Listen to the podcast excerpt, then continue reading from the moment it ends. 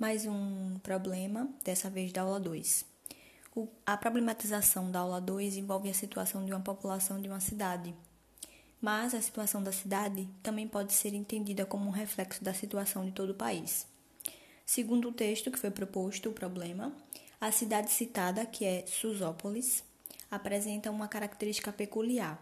Recebe idosos que chegam em busca de melhores condições de vida no entanto, essa busca acaba sendo um pouco frustrada, já que muitos ficam marginalizados e até mesmo é, em condição de rua devido à falta de oportunidade e também ao custo de vida e à falta de atuação do governo em relação a essa realidade.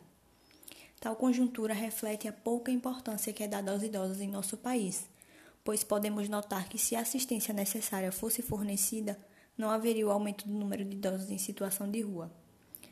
Bom, Sendo assim, podemos concluir, por meio da problematização, que são necessárias estratégias que levem em conta os riscos e a vulnerabilidade social, principalmente em relação à saúde do idoso, que é, é, que é a questão do problema. Agora, começando a responder os questionamentos surgidos, eu defino transição demográfica como todo o processo de inversão da pirâmide etária de um país. Ocorre assim, a diminuição, a taxa de fecundidade vai diminuindo, à medida que é, a taxa de mortalidade também vai diminuindo. E aí, é, a consequência disso é uma menor proporção de crianças e jovens e um aumento na parcela de idosos. Ou seja, se ora a população de idosos era menor, agora ela tende a crescer e tornar-se grande parte da população, refletindo também no lado negativo da situação, o que levaria o governo é, a ter que pensar em ações relacionadas à previdência, saúde e a projetos de reinserção social, principalmente. Outro conceito importante é o de qualidade de vida. Ele é algo bastante subjetivo, que depende muito da pessoa com a qual estamos lidando e também depende do contexto ao qual ela está inserida, ao qual ela pertence. Assim, o que, o que para um pode ser qualidade de vida, para outro já não é. Isso também dificulta bastante o consenso entre as opiniões e o estabelecimento de uma definição exata. Alguns estudiosos do tema têm buscado e sugerido diferentes metodologias para o tratamento científico de um conceito tão complexo e que tem a subjetividade como uma característica bastante importante. Há, por exemplo, autores que classificam os estudos sobre qualidade de vida de acordo com quatro abordagens gerais: econômica, psicológica, biométrica e geral ou holística. Há também quem prefira tratar ela como simplesmente é, a falta ou a ausência, ou a falta ou a presença de saúde. As abordagens médicas, por exemplo, tratam principalmente da questão de oferecer melhorias nas condições de vida dos enfermos. Mas há também quem trate qualidade de vida como uma representação social criada a partir de parâmetros subjetivos, com base em bem-estar, felicidade, amor, prazer, realização pessoal e também objetivo, parâmetros objetivos, cujas referências são a satisfação das necessidades básicas e das necessidades criadas pelo grau de desenvolvimento econômico e social de determinada sociedade.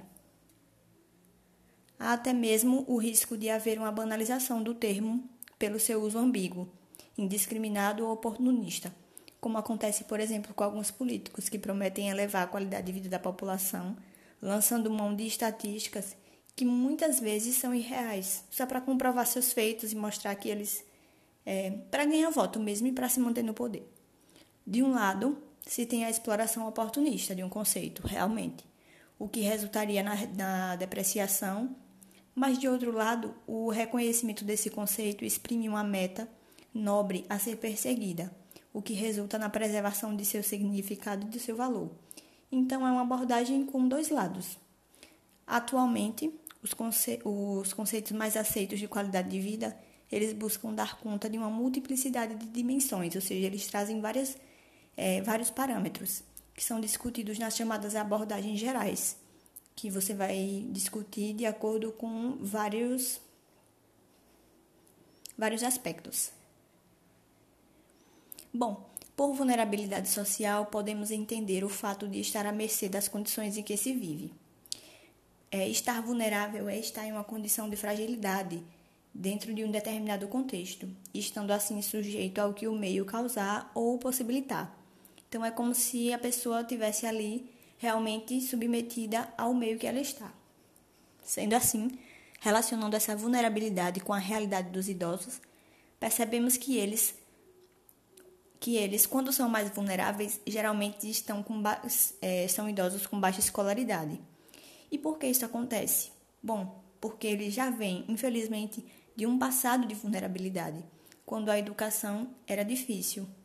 Além disso, idosos com baixa escolaridade podem apresentar problemas de saúde mental, condições crônicas, além da exclusão social e do menor acesso às informações e condições socioeconômicas desfavoráveis.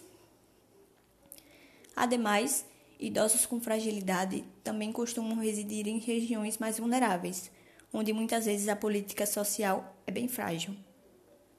É por isso que formas, de, é, formas para assegurar a qualidade de vida da população idosa devem se basear em maiores despesas para o público idoso, porque do fortalecimento de sistema, é, porque é, o governo deve fortalecer os sistemas de saúde e os sistemas sociais necessitando de um redirecionamento de ações e planejamentos para que cuide desse idoso a um longo prazo, para que não seja algo simplesmente é, momentâneo e rápido, né? pontual.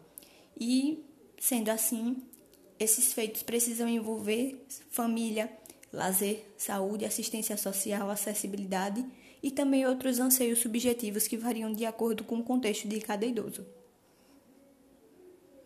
Fazendo menção agora às políticas de assistência social no Brasil, afirmo que elas fazem parte de um sistema social de proteção ampla e têm suas ações baseadas na área da assistência social. Mas calma lá, não é só isso. Há inclusive uma lei, a Lei Orgânica de Assistência Social, que regulamenta os princípios e as diretrizes, a organização e gestão, as prestações e o financiamento da assistência social. A política de assistência social vai permitir a padronização, a melhoria e a ampliação dos serviços de assistência no país, respeitando as diferenças locais. Seu objetivo é garantir o atendimento às necessidades básicas dos segmentos populacionais vulnerabilizados pela pobreza e pela exclusão social. Seu foco é na família e na relação comunitária, e há vários princípios que a regem, como, por exemplo, a divulgação ampla dos benefícios, dos serviços, dos programas e dos projetos assistenciais, bem como dos recursos oferecidos pelo poder público e dos critérios para sua concessão. Mudando um pouco o foco é, e, responde, e, aproveitando para responder mais uma pergunta, é, vou comentar um pouco sobre as ISTs. Elas são traduzidas, o termo, né, a sigla é traduzida como infecções sexualmente transmissíveis as quais devem estar incluídas nos programas de saúde direcionados aos idosos também. É nesse contexto que se encaixam as medidas de prevenção. Elas precisam explicar como ocorre o desenvolvimento da doença, a forma de contágio e, com base nisso, propor os métodos adequados de prevenção, os quais são métodos utilizados para barrar o contágio com determinadas doenças e a consequente transmissão para os indivíduos. Porque, assim, é aprendendo como que a doença é, como se adquire a doença que você aprende a se prevenir. Por exemplo, para a gripe, a forma de transmissão seria por gotículas de ar, por superfícies contaminadas e pelo contato com a saliva ou gotículas respiratórias do enfermo. Então, para prevenir, você tem que evitar essas situações. Você vai se prevenir evitando as maneiras de contágio. Por outro lado, a hanseníase é transmitida por meio da conveniência, da convivência muito próxima e prolongada com o doente, que está na, na fase transmissora, na forma transmissora. Logo, a transmissão vai se basear em evitar, é, a não transmissão vai se basear em evitar esse contato, além da vacina também, que no caso da hanseníase é uma opção, a vacina da BCG, que também pode ser tratada como uma, uma profilaxia. Dentro desse contexto das enfermidades, há também os conceitos de busca ativa e detecção ativa. Na busca ativa ocorre a procura de indivíduos com o fim de uma identificação sintomática.